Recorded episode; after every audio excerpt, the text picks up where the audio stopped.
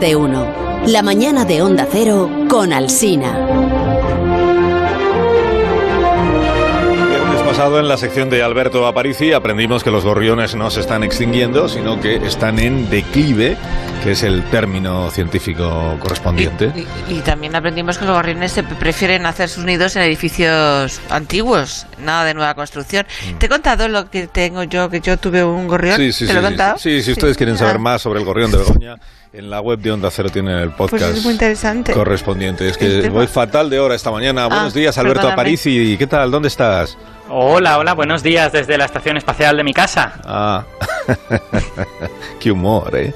Qué humor. Esto es lo ¿Qué, que hay. No, no tenemos esto, no tenemos nada. qué nos traes hoy, Alberto?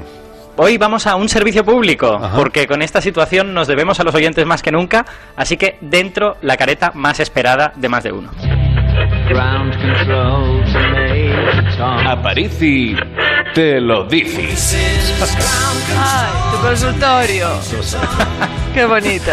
Hombre, es el momento, ¿no? Digo yo. Sí, Vale, sí, puedes sí. dar voz a los oyentes, pero te recuerdo que hay temas que están prohibidos durante esta eh, cuarentena. Eh, no puedes hablar ni de agujeros negros, ni de antimateria que explota, ni por supuesto de virus y de la vida social de los virus. Todo eso está proscrito. Tranquilo, que no, que no hay ningún problema. Hoy el tema es muy normalito, es, es casi, casi cotidiano. Tanto que nos han llegado hasta dos preguntas sobre él. Así que adelante, la primera consulta del día. Hola, buenos días, Aparici. Eh, Madre mía, eh, la, la sección que, que estábamos esperando todos. Por fin voy a poder preguntar eh, una duda que tengo desde siempre. ¿Cómo es posible eh, que se pueda mantener, eh, por ejemplo, la estación espacial siempre ahí en el mismo punto, cualquier satélite? Por favor, sácame de la duda. Gracias. Bueno, asuntos satélites y estaciones espaciales, muy interesante. Va- vamos a hablar un poco de este demonio de la física que se llama la dinámica para, para, orbital. Para, para, para, para, para, para, No ¿por empieces con las cosas raras. ¿Cómo que qué es eso del demonio de la física? El demonio. Que- a ver, lo que quiero decir es que la física de las órbitas puede ser muy endemoniada porque, porque es muy antiintuitiva. Creemos que está pasando una cosa y en realidad lo que pasa es todo lo contrario, ¿no? Pero la pregunta del oyente, por favor, que él hablaba de los satélites que están en el mismo punto. O sea, los que Vale. están parados ahí arriba. Bueno, ahí tengo una duda de qué es lo que quiere decir, porque si lo que, si lo que él imagina es que los satélites están quietos ahí arriba, la respuesta es que no. Todos los satélites se están moviendo, cada uno está en su órbita. Y si no se movieran, de hecho se caerían, lógicamente. O sea, la gravedad de la Tierra los atrae, se caerían, se caerían para abajo. Así que se han de estar moviendo para no, para no caerse.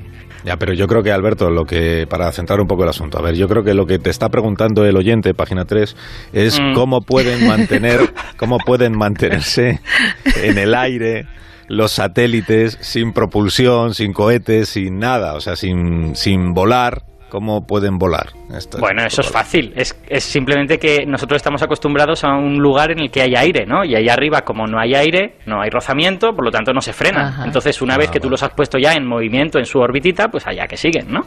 Ya, pero ahí no hay nada de aire, hay, o hay muy poco aire, porque después de que nos dijeras que hay sonido en el espacio ya no tengo nada claro. Eh, bueno, pues eh, haces, haces bien en hacer este Ah, pequeño mira, apunte. ves, te digo yo que a veces acierto. Porque sí que es verdad que algo de aire hay, digamos que cada vez hay menos aire, pero sobre todo por debajo de 600 kilómetros, el poquito aire que hay sí que frena a los satélites. Y si se frenan, pues se caen, ¿no? Así que los satélites que están en estas órbitas, por debajo de 600 kilómetros, suelen llevar una pequeña cantidad de combustible y de tanto en tanto se dan un empujón y suben para arriba. Por ejemplo, la Estación Espacial Internacional, que Sí. está a 400 kilómetros, pues suele encender los Ah. motores más o menos una vez al mes para recuperar altura. Bueno, ¿Y la segunda consulta? ¿Hay tiempo, Carlos, para la segunda consulta o no? ¿O ya no? eh, sí, vamos a la segunda Sí, consulta venga. entonces, porque dijo que había Vamos a dos. la segunda Si consulta, la que se llama una- Estación Espacial. Atención, Hola pues. Alberto, primero de todo muchas gracias por tu programa, enhorabuena y pídele más minutos al Sina porque tienes una sección muy entretenida y creo que te mereces mucho más tiempo. Hoy en te quería preguntar que en caso que en un futuro tuviéramos una pandemia con una mortalidad muy muy elevada, Esto no se puede, 100%, esto está prohibido. no como la pandemia del, del coronavirus, em, si toda la población Otra se vez. extinguiera en la Tierra y tan solo quedaran los astronautas que viven en la Estación Espacial Internacional, ¿serían capaces ellos de volver a la Tierra Ah. por sus propios medios o realmente para Mm. volver aquí necesitan un puesto de tierra o un puesto de comando que los guíe? Muchas gracias por todo y un saludo. Bueno, Chula la pregunta. No bueno, entiendo pero- mucho lo de los pitidos estos que habéis puesto. pues porque hablaba de cosas de las que ahora no queremos que se hable. Pero, la, pero, Hay el una plan- censura. pero luego la hipótesis me parece muy interesante. ¿Podrían por su cuenta volver a la Tierra los astronautas de la Estación Espacial Internacional? Pues mira, para responderla bien, vamos a recurrir a alguien que sabe de esto mucho más que yo. Tenemos al otro lado del teléfono a Daniel Marín, que es astrofísico y es autor del blog Eureka, que en mi personal opinión es el mejor blog en español sobre astronáutica. Bueno, hola Daniel, buenos días. Hola, buenos días, ¿qué tal? Bien, bien, ¿y tú? Bien, bien, aquí estamos en casa, en la estación espacial de mi casa, como dice Alberto. Sí. Oye, ¿cómo, ¿cómo bajan, por así decirlo, no? ¿Cómo bajan los astronautas de la estación espacial? El procedimiento para volver, ¿cuál es? Bueno, eh, actualmente solo pueden bajar usando un medio que es una nave espacial. Hay que bajar, obviamente, para ir hasta la estación espacial hay que ir a una nave espacial y para bajar también. Y la única nave espacial que actualmente está en servicio y que puede nos permite ir y volver es la nave Soyuz o Soyuz eh, en ruso, que es una nave espacial rusa, obviamente, y que tiene capacidad para entre una y tres personas. Este es el medio que están utilizando todos los astronautas, también los astronautas de la NASA, no solo los cosmonautas rusos, sino los astronautas de la NASA, de Europa, de Japón y de Canadá que van a la estación espacial, porque desde que en 2011 la NASA retiró el transbordador espacial, pues es la única nave tripulada que hay en servicio, junto con la nave Shenzhou China.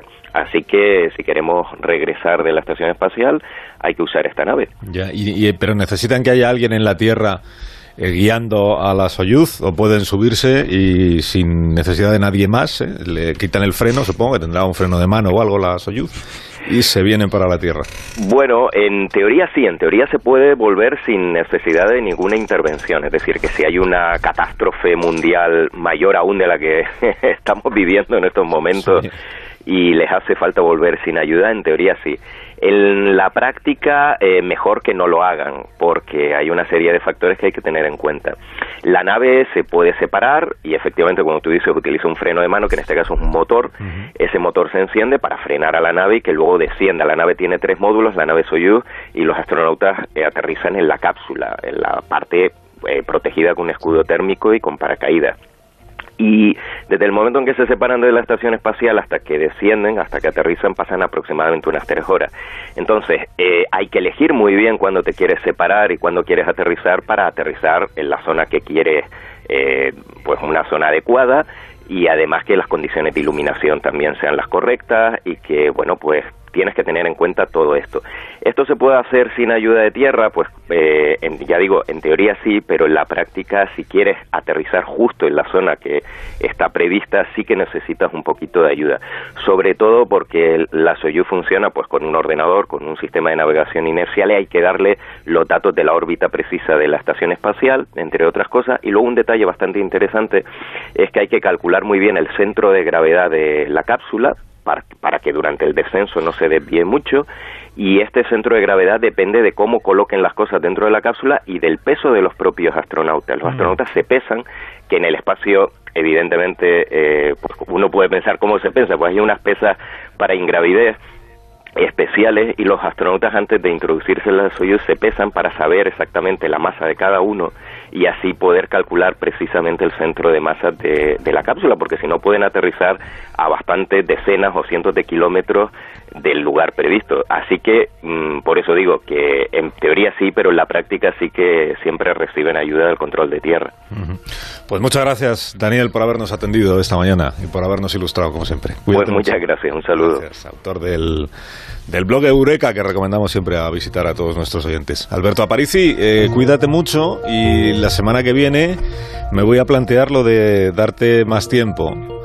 Pero, Pues- que, pero dejando claro que el programa no es tuyo. Que, no, es que el oyente, el oyente, fíjate, decía, enhorabuena por tu programa, Alberto. A ver, este es un programa que empieza el lunes a las 6 de la mañana y terminará dentro de media hora, que es viernes. Y Alberto Eh, Está un usando rato. una metonimia el, el oyente, la parte por el todo. Ah, creo. bien, puede ser eso, sí. Adiós, Alberto, fuerte abrazo. Venga, hasta luego. Adiós, las noticias.